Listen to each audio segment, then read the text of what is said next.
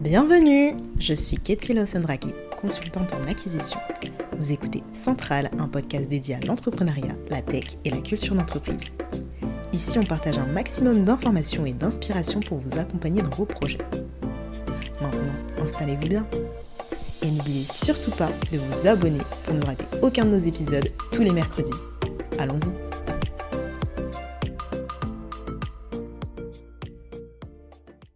Hello à tous, j'espère que vous allez tous très bien. Alors aujourd'hui, on va parler de comment gérer les retours clients négatifs. Sujet, euh, assez houleux, hein, notamment pour les petites entreprises, et important parce que ça peut considérablement impacter euh, votre e-réputation. Il faut savoir que 90% en plus des internautes euh, se fient et jugent de la fiabilité d'une entreprise grâce au retour client, notamment au retour client négatif c'est des choses qu'on a tous fait. Hein. Quand on n'est pas, pas content d'un service ou d'un produit, on va aller euh, en parler autour de soi, euh, notamment sur Internet. Et c'est vrai que c'est dommage du coup pour l'entreprise car elle aura perdu un client et beaucoup d'autres au vu en fait de, de la mauvaise image véhiculée. Donc je le répète, sujet quand même assez important. Faut savoir qu'un client ne vous expose pas par plaisir. En fait, il va euh, vous faire part de sa mauvaise expérience pardon, en interne, par mail, DM, SAV.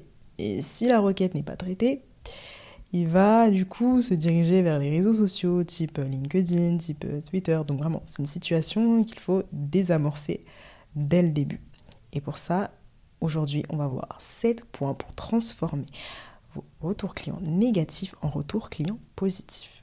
Premier point, prenez du recul. C'est vrai que quand on est dans une petite entreprise, on est davantage exposé en fait à son client. Et certaines fois, c'est pas très agréable de lire des retours clients négatifs, mais il faut garder en tête que rien n'est personnel et que le client a sûrement ses raisons. Sachant qu'un client mécontent est une bénédiction. Parce qu'en fait, ils font généralement avancer les process de façon monstre et en fait, ils mettent en lumière les points bloquants. C'est la raison pour laquelle il ne faut absolument pas les ignorer.